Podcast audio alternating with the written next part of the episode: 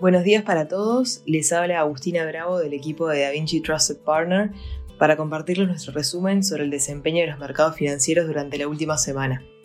Los mercados financieros globales comenzaron el año 2023 con una nota positiva, rompiendo la racha de pérdidas de varias semanas consecutivas.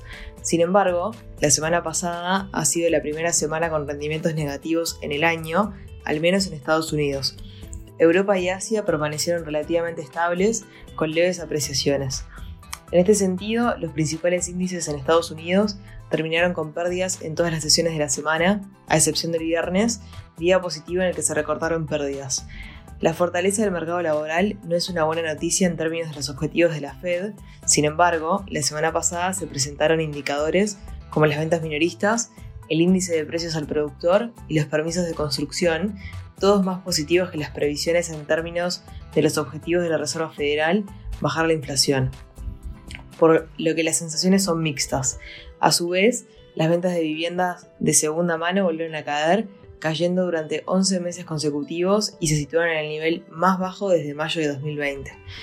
Por el lado de Europa, la semana termina relativamente estable debido a las fuertes pérdidas del jueves que recortaron ganancias del principio de la semana debido a los informes de resultados, en general muy por debajo de las expectativas y el tono de los bancos centrales.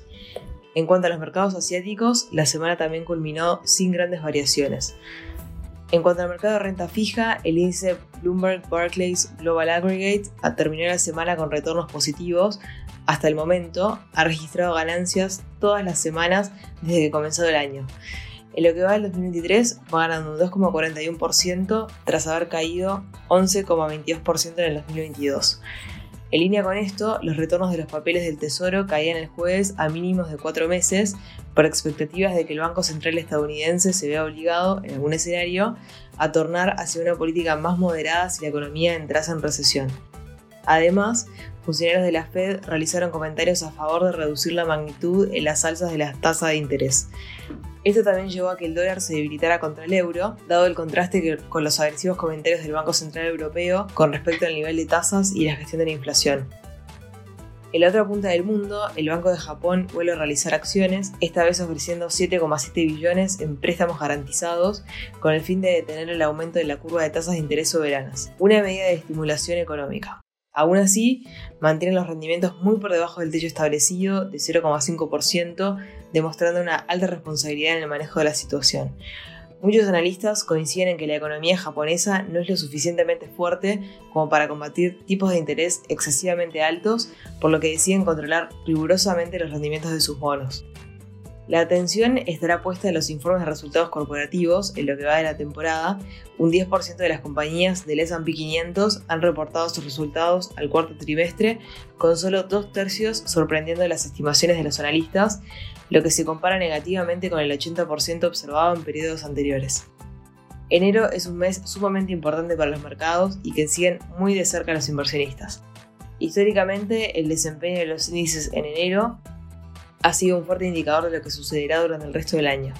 Esto se basa en que el 71% del tiempo, desde 1929, el S&P 500 ha registrado un rendimiento positivo para el año tras ganar terreno en enero y de manera contraria ha registrado una pérdida anual cuando ha caído el primer mes del año. Estamos entrando en otra semana crucial para los mercados. En Estados Unidos se destacan los pedidos de bienes duraderos, el PBI trimestral preliminar, las nuevas peticiones de subsidio por desempleo y las ventas de vivienda nueva de diciembre. También la presentación de resultados de grandes corporaciones, Microsoft, Johnson Johnson, Verizon, Tesla, IBM, Visa, Mastercard, Chevron, entre otras. Por el lado de Europa, pocos acontecimientos esta semana, seguiremos escuchando atentamente las declaraciones de Lagarde. En cuanto a los mercados asiáticos, estos estarán cerrados gran parte de la semana debido a Año Nuevo. Hasta aquí llegamos con nuestro resumen semanal de noticias. Cualquier consulta o comentario adicional, no duden en contactarnos. Muchas gracias.